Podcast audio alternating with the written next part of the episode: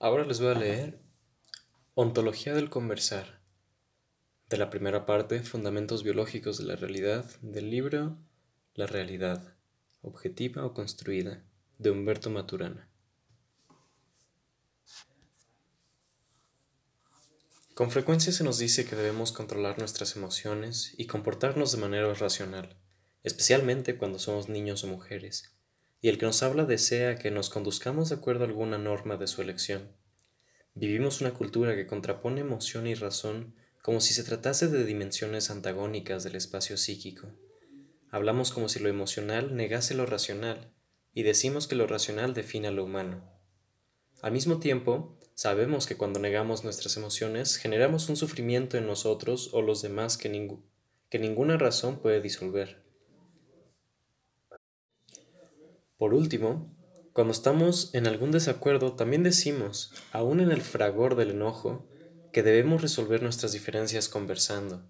Y de hecho, si lo logramos conversar, las emociones cambian y el desacuerdo o se desvanece o se transforma con o sin lucha en, en una discrepancia respetable. ¿Qué ocurre? Pienso que, aunque lo racional nos diferencia de otros animales, lo humano se constituye cuando surge el lenguaje en el linaje homínido a que pertenecemos, en la conservación de un modo particular de vivir el entrelazamiento de lo emocional y lo racional que aparece expresado en nuestra habilidad de resolver nuestras diferencias emocionales y racionales conversando. Es debido a esto que considero que es central para la comprensión de lo humano, tanto en la salud como en el sufrimiento psíquico o somático, entender la participación del lenguaje y las emociones en lo que en la vida cotidiana connotamos con la palabra conversar. La palabra conversar viene de la unión de dos raíces latinas, com, que quiere decir con, y versare, que quiere decir dar vueltas. De modo que conversar en su origen significa dar vueltas con otro. Es por esto que en este artículo mi pregunta será, será ¿qué ocurre en el dar vueltas juntos de los que conversan? ¿Y qué pasa ahí con las emociones, el lenguaje y la razón? El lenguaje y el lenguajear. El lenguaje como fenómeno biológico consiste en un fluir en interacciones recurrentes que constituyen un sistema de coordinaciones conductuales consensuales de coordinaciones conductuales consensuales. De esto resulta que el lenguaje como proceso no tiene lugar en el cuerpo, sistema nervioso, de los participantes en él, sino que en el espacio de coordinaciones conductuales consensuales que se constituyen el fluir de sus encuentros corporales recurrentes. Ninguna conducta, Ningún gesto o postura corporal particular constituye por sí solo un elemento del lenguaje, sino que es, es parte de él solo en la medida en que pertenece a un fluir recursivo de coordinaciones conductuales consensuales.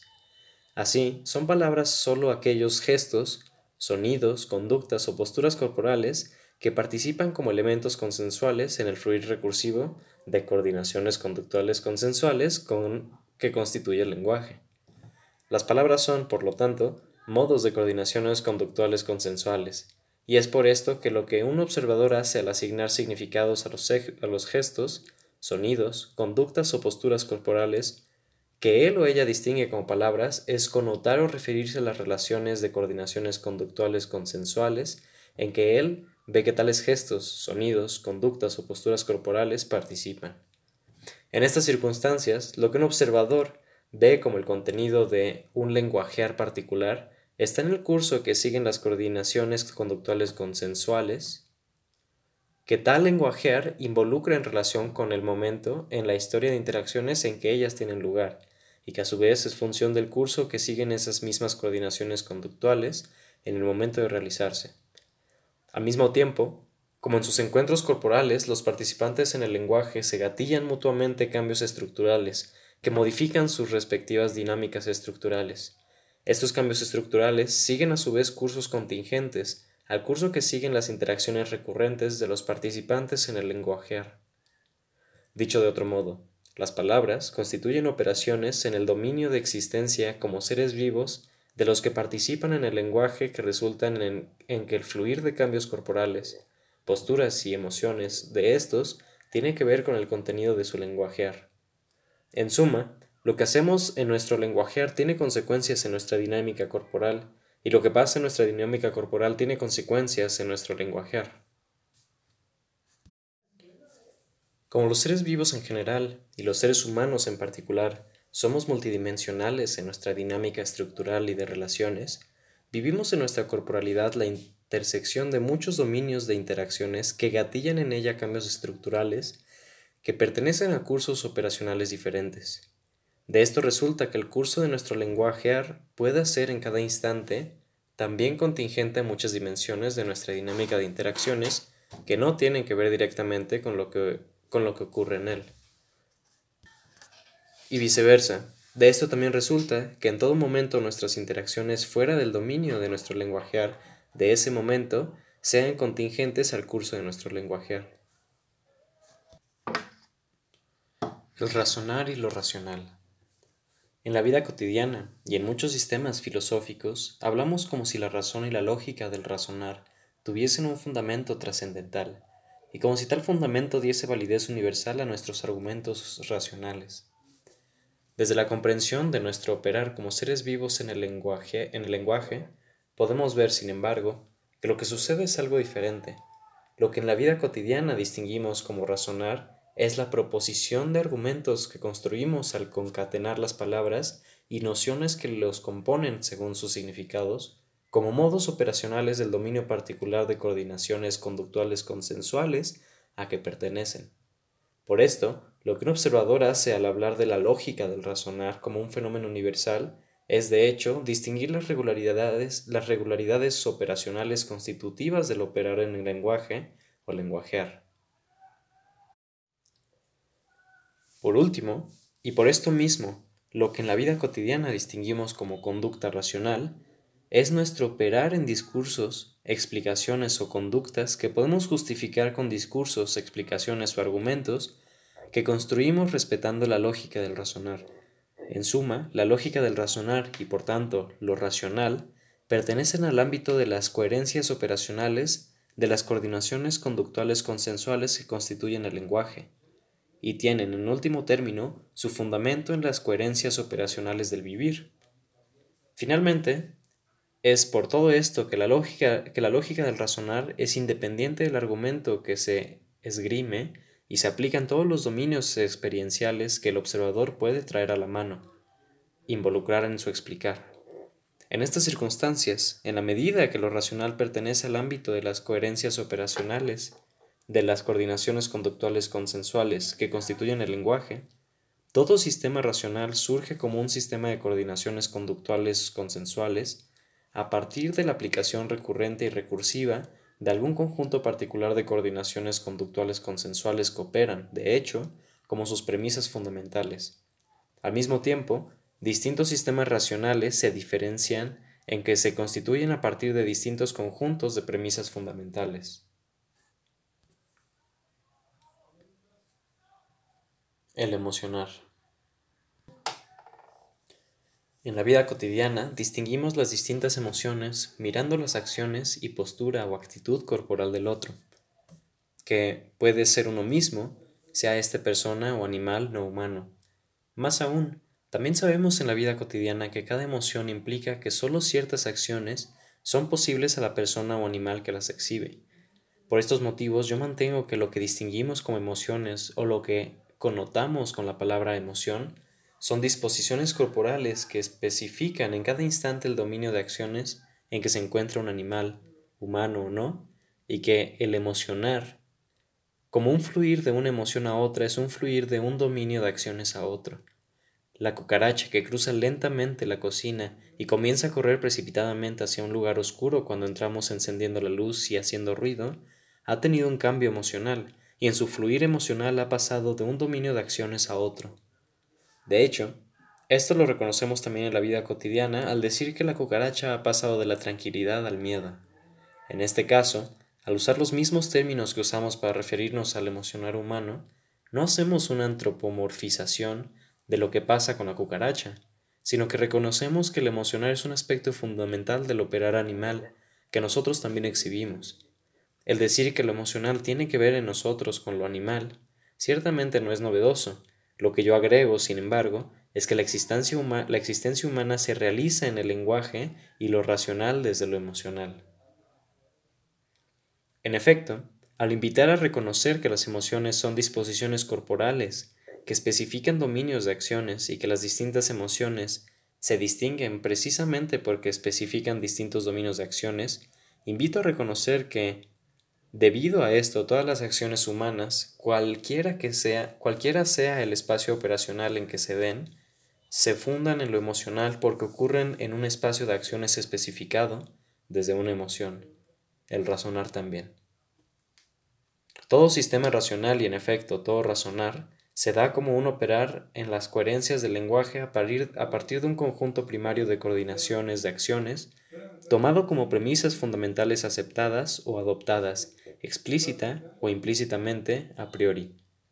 Pero ocurre que todo aceptar a priori se da desde un dominio emocional particular en el cual queremos lo que aceptamos y aceptamos lo que queremos, sin otro fundamento que nuestro deseo que se constituye y expresa en nuestro aceptar. En otras palabras, todo sistema racional tiene fundamento emocional, y es por ello que ningún argumento racional puede convencer a alguien que no esté de partida convencido al aceptar las premisas a priori que lo constituyen. La conducta y las acciones. Cualquier operar o cambio del operar de un organismo con respecto a un entorno, en cualquier dominio en que el observador distinga ese operar o cambio de operar, es una conducta o acción en ese dominio. Al mismo tiempo, los seres humanos vivimos cualquier espacio conductual o de acciones como un espacio experiencial en el lenguaje al movernos en él en la recursión de las coordinaciones conductuales de acciones, que lo constituyen y desde las cuales lo distinguimos. Esto es posible porque, debido al cierre operacional del sistema nervioso, todos los dominios de acciones o conductas humanos se realizan en el sistema nervioso como dominios de correlaciones internas que aparecen en las distinciones de un observador como correlaciones sensuomotoras en un espacio de relaciones corporales. Así el lenguajear, aunque resulta de la dinámica de correlaciones internas de los sistemas nerviosos de los participantes, es visto por el observador como un fluir de coordinaciones conductuales consensuales que resulta de un entrelazamiento congruente de las correlaciones sensuomotoras individuales de estos. En otras palabras, los distintos dominios de experiencias humanos son distintos dominios de correlaciones internas que en el espacio de distinciones del observador se dan como distintos dominios de correlaciones sensuomotoras que configuran distintos sistemas de coordinaciones conductuales en el lenguaje. He usado las palabras conducta y acción como equivalentes en lo que se refiere al lenguaje porque con respecto a este lo son. Estas palabras, sin embargo, tienen connotaciones diferentes en otros aspectos. Así, usualmente al hablar de acciones miramos preferentemente los efectos de un quehacer y al hablar de conducta miramos preferentemente las relaciones del qué hace. Para los propósitos de este artículo, estas diferencias no son significativas, y solo interesa saber que podemos hablar de lenguajear tanto como un operar en un espacio de coordinaciones conductuales consensuales, como un operar en un espacio de coordinaciones de acciones consensuales. El conversar. En su concepción, el niño o niña vive inmerso en el lenguajear y en el emocionar de la madre y de los otros adultos y niños que forman el entorno de convivencia de ésta durante el embarazo y después del nacimiento. El resultado es que como embrión, feto, niño o adulto, el ser humano adquiere su emocionar en su vivir congruente con el emocionar de los otros seres, humanos o no, con quienes convive. Corrientemente diríamos que el niño o niña aprende a emocionarse de una u otra manera como ser humano con el emocionarse de los adultos y niños y otros animales que forman su entorno humano y no humano, y se alegrará, enternecerá, avergonzará, enojará, siguiendo las contingencias de las circunstancias en que éstos se, se alegran, enternecen, avergüenzan, enojan, etc. Como este proceso se da en cada nuevo ser humano junto con la constitución e expansión de los dominios de coordinaciones conceptuales, consensuales en que participa, primero hasta que estos se hacen recursivos y entra a operar en lenguaje, y luego en la expansión de éste a medida que amplía y complica su vivir en él, lenguajear y emocionar. Lenguajear y emocionar se entrelazan en un modularse mutuo como simple resultado de la, de la convivencia con otros en un curso contingente a esta. Al movernos en el lenguaje, en interacciones con otros, cambian nuestras emociones según un emocionar que es función de la historia de interacciones que hayamos vivido, y en la cual surgió nuestro emocionar como un aspecto de nuestra convivencia con otros fuera y dentro del lenguajear. Al mismo tiempo, al fluir nuestro emocionar en un curso que ha resultado de nuestra historia de convivencia dentro y fuera del lenguaje, cambiamos de dominio de acciones y por lo tanto cambia el curso de nuestro lenguajear. Y emocionar lo llamo conversar, y llamo conversación el fluir en conversar en una red particular de lenguajear y emocionar. Lo humano. Lo humano surge en la historia evolutiva del linaje homínido a que pertenecemos al surgir el lenguaje. De esto quiero decir algo más, pero antes quiero hablar sobre lo que ocurre en el proceso evolutivo. En el ámbito biológico, una especie es un linaje o sistema de linajes constituido como tal al conservarse de manera transgeneracional un modo de vivir particular en la historia reproductiva de una serie de organismos. Como todo ser vivo, Existe como un sistema dinámico en continuo cambio estructural. El modo de vivir que define a una especie, a un linaje o a un sistema de linajes se da como una configuración dinámica de relaciones entre el ser vivo y el medio que se extiende en su ontogenia desde su concepción hasta su muerte. Al modo de vivir o configuración dinámica de relaciones ontogénicas entre el ser vivo y el medio, que al conservarse transgeneracionalmente en una sucesión de organismos constituye un linaje, o un sistema de linajes y define su identidad como tal, yo lo llamo fenotipo ontogénico. El fenotipo ontogénico no está determinado genéticamente, pues, como modo de vivir que se desenvuelve en la ontogenia o historia individual de cada organismo, es un, fenotipo, es un fenotipo y como tal se da en esa historia individual necesariamente de un modo epigenético. Lo que la constitución genética de un organismo determina en el momento de su concepción es un ámbito de ontogenias posibles en el cual su historia de interacciones con el mundo realizará una en un proceso de epigénesis. Debido a esto, al constituirse un linaje o un sistema de linajes, el genotipo, la constitución genética de los organismos que lo constituyen, queda suelto y puede variar mientras tales variaciones no interfieran con la conservación del fenotipo ontogénico que define al linaje o al sistema de linajes. Por esto mismo, si en un momento de la historia reproductiva de un linaje cambia el fenotipo ontogénico, que se conserve desde allí para adelante, cambia la identidad del linaje o surge un nuevo linaje como una nueva forma o especie de organismos. En estas circunstancias, para comprender lo que sucede en la historia de cambio evolutivo de alguna clase de organismos, es necesario encontrar el fenotipo ontogénico que se conserve en ella y en torno al cual se producen dichos cambios. Así, para comprender la historia evolutiva que da origen a lo humano, es necesario primero mirar el modo de vida que en el sistema de linajes homínido al conservarse hace posible el origen del lenguaje, y luego mirar al nuevo modo de vida que al conservarse establece el linaje a que nosotros, los seres humanos modernos, pertenecemos. Consideremos esto por un momento. El origen del lenguaje como un dominio de coordinaciones conductuales consensuales, de coordinaciones conductuales consensuales, exige un espacio de reencuentro en la aceptación mutua suficientemente intenso y recurrente. Lo que sabemos de nuestros ancestros que vivieron en África hace tres y medio millones de años indica que tenían un modo de vivir centrado en la recolección, en el compartir alimentos, en la colaboración de machos y hembras en la crianza de los niños, en una convivencia sensual y una sexualidad de encuentro frontal, en el ámbito de grupos pequeños formados por unos pocos adultos más jóvenes y niños.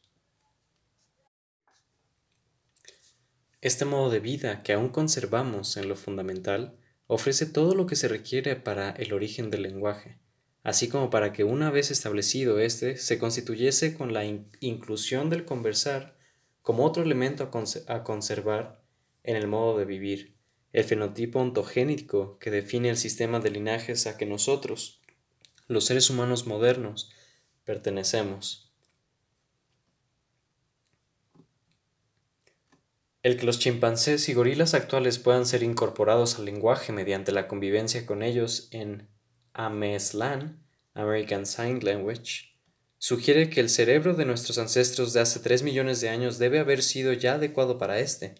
Lo que diferencia al linaje homínido de otros linajes primates es un modo de vida en el que el compartir alimentos con todo lo que esto implica de cercanía, aceptación mutua y coordinaciones de acciones en el pasarse cosas de unos a otros juega un rol central. Es el modo de vida homínido lo que hace posible el lenguaje, y es el amor como la emoción que constituye el espacio de acciones en que se da el modo de vivir homínido, la emoción central en la historia evolutiva que nos da origen. El que esto es así es aparente en el hecho de que la mayor parte de las enfermedades humanas, somáticas y psíquicas, pertenecen al ámbito de interferencia con el amor. El modo de vivir propiamente humano, sin embargo, se constituye cuando se agrega el conversar al modo de vivir homínido y comienza a conservarse el lenguaje como parte del lenguajear, entrelazado con el emocionar como parte del fenotipo ontogénico que nos define.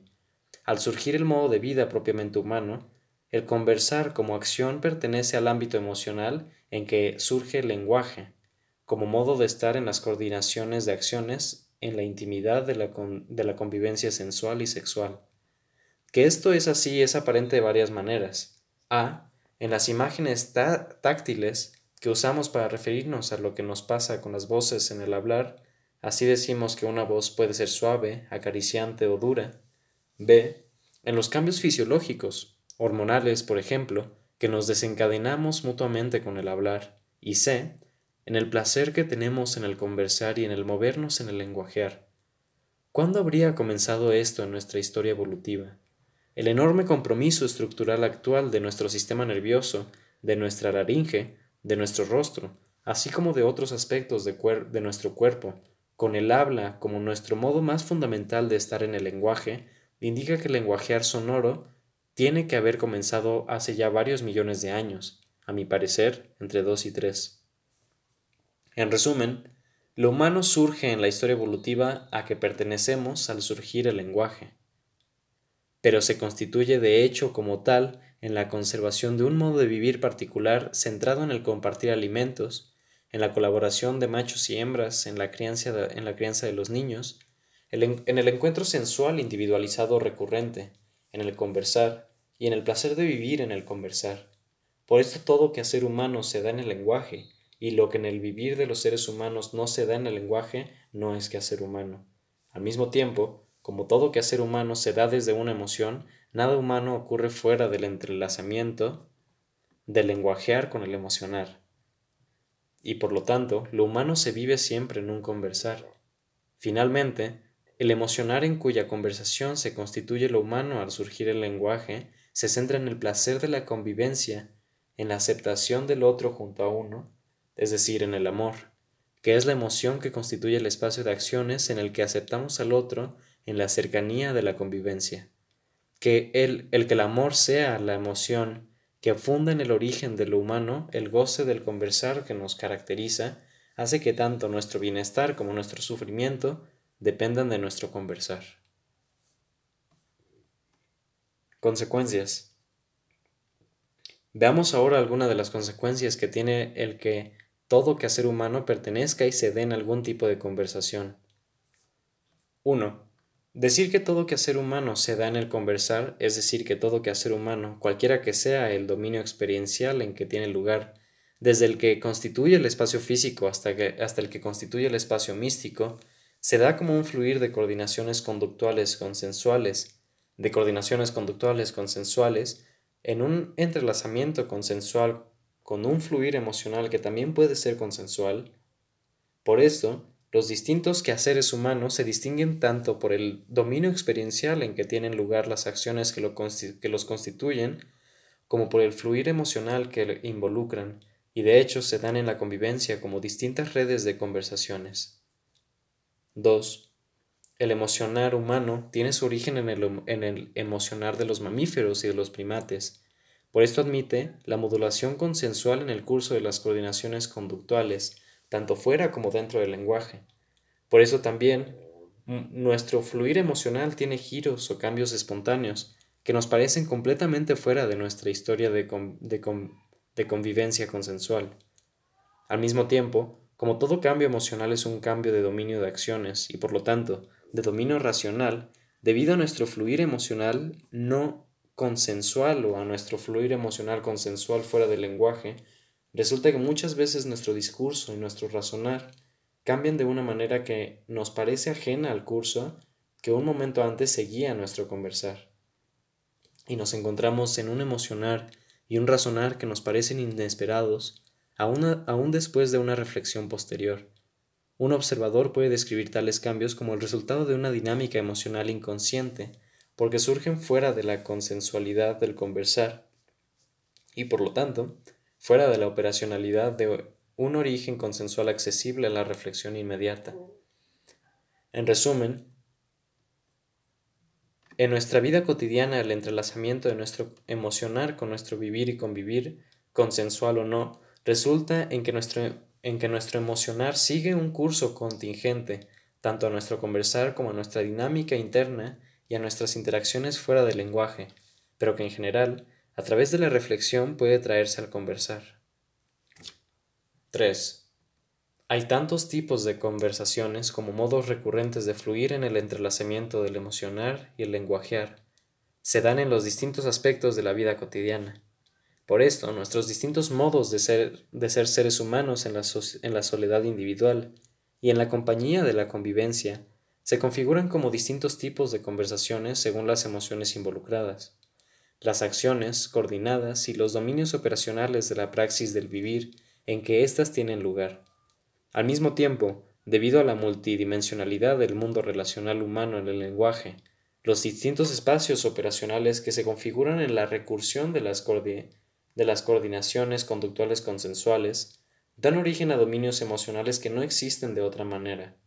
Así, emociones como vergüenza, asco, ambición y otras son propias del operar en espacios relacionales surgidos en el lenguaje, porque se dan como rechazo o deseo en ámbitos constituidos en la reflexión sobre el propio quehacer o sobre el quehacer de los otros.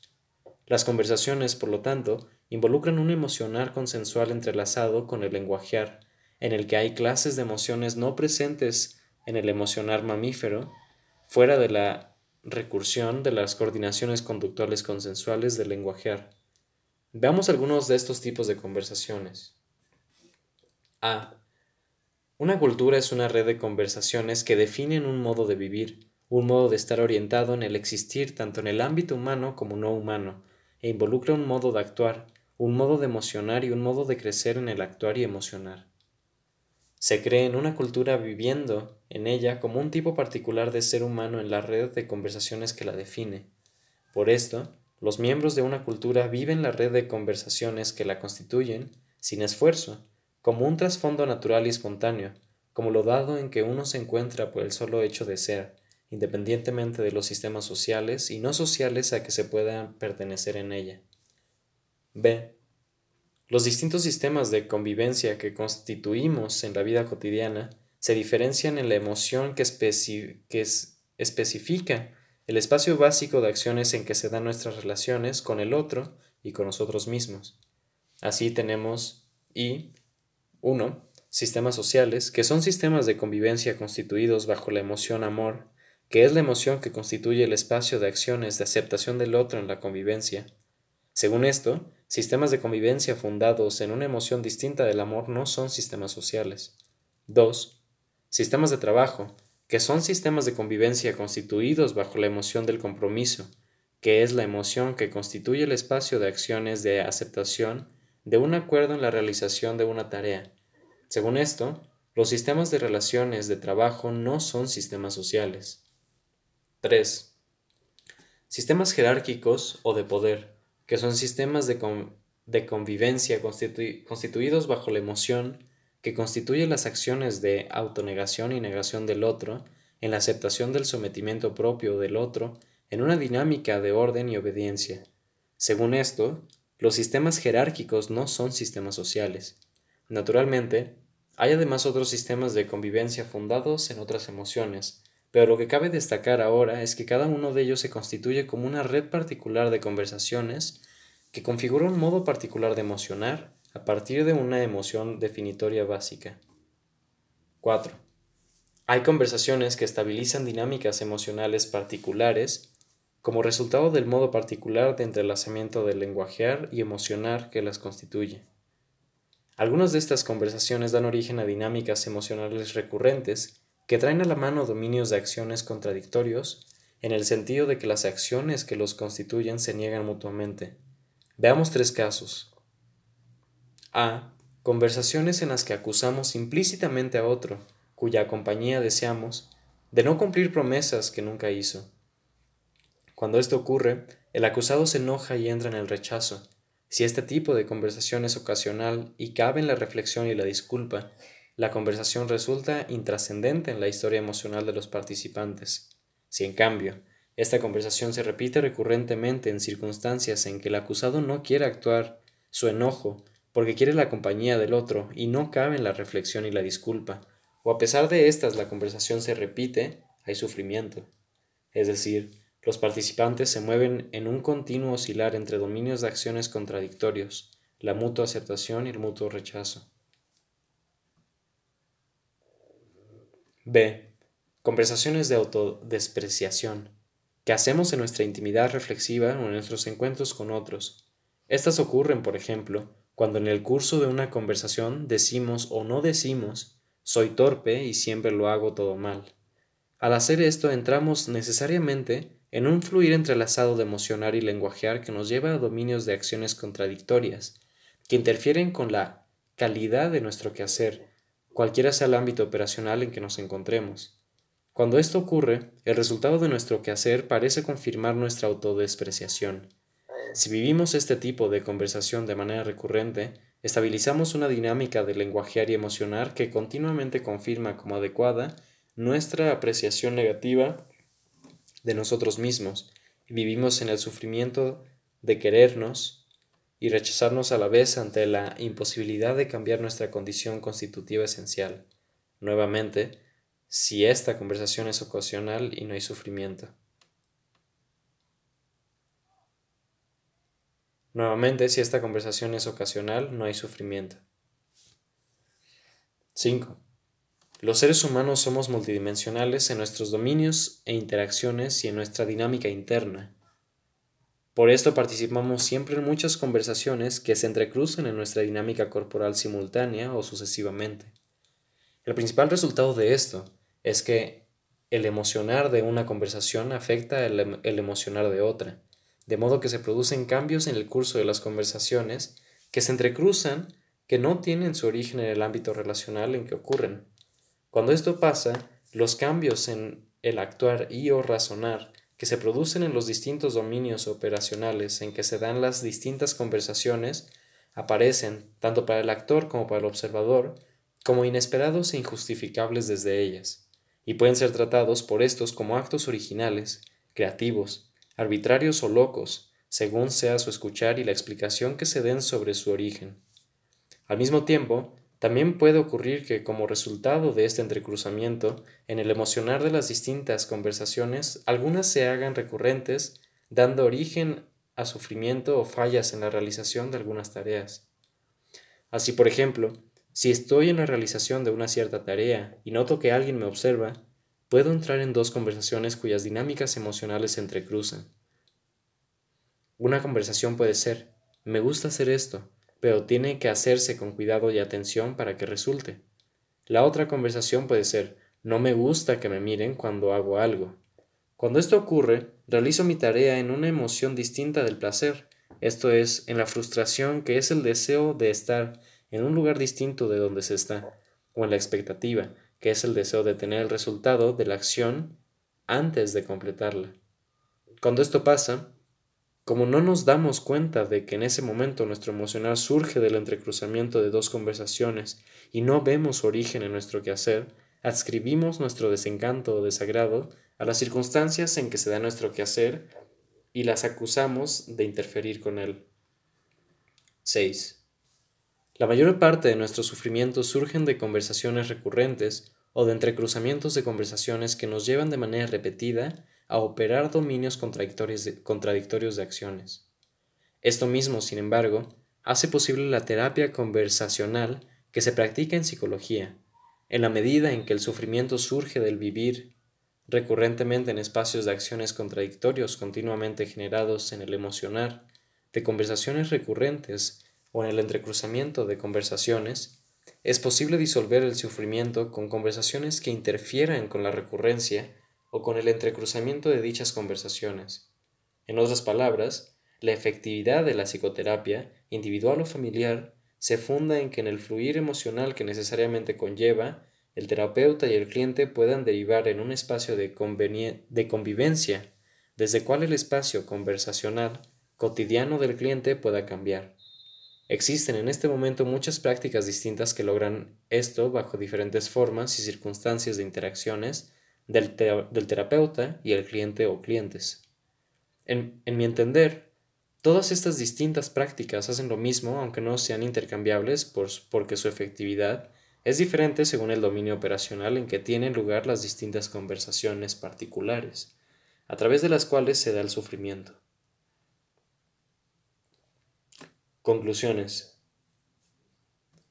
El darse cuenta de que los seres humanos existimos como tales en el entrecruzamiento de muchas conversaciones en muchos dominios operacionales distintos que configuran muchos dominios de realidades diferentes es particularmente significativo porque nos permite recuperar lo emocional como un ámbito fundamental de nuestro ser seres humanos.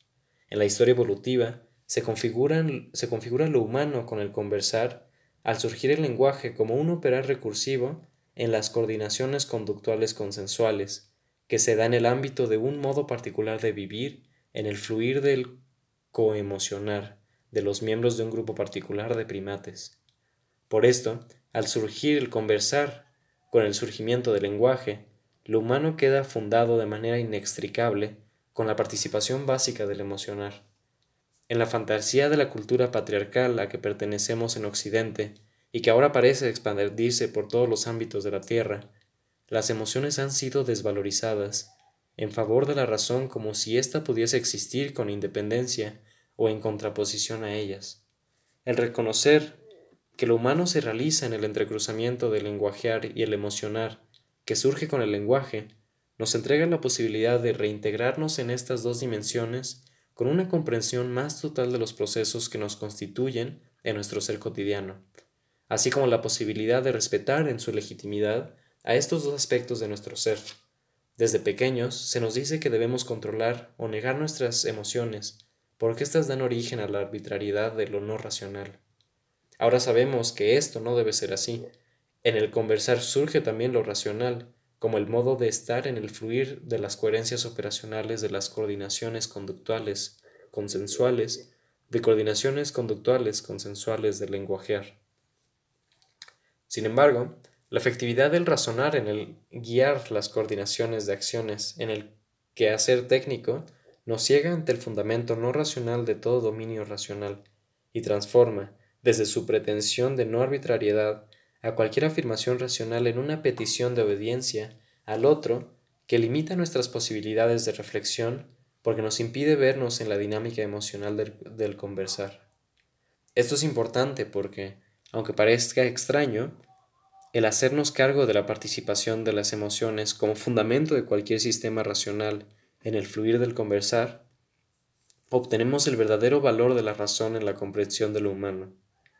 Y esto es así porque ahora sabemos que debemos darnos cuenta de nuestras emociones y conocerlas en su fluir, cuando queremos que nuestra conducta sea en efecto racional desde la comprensión de lo racional.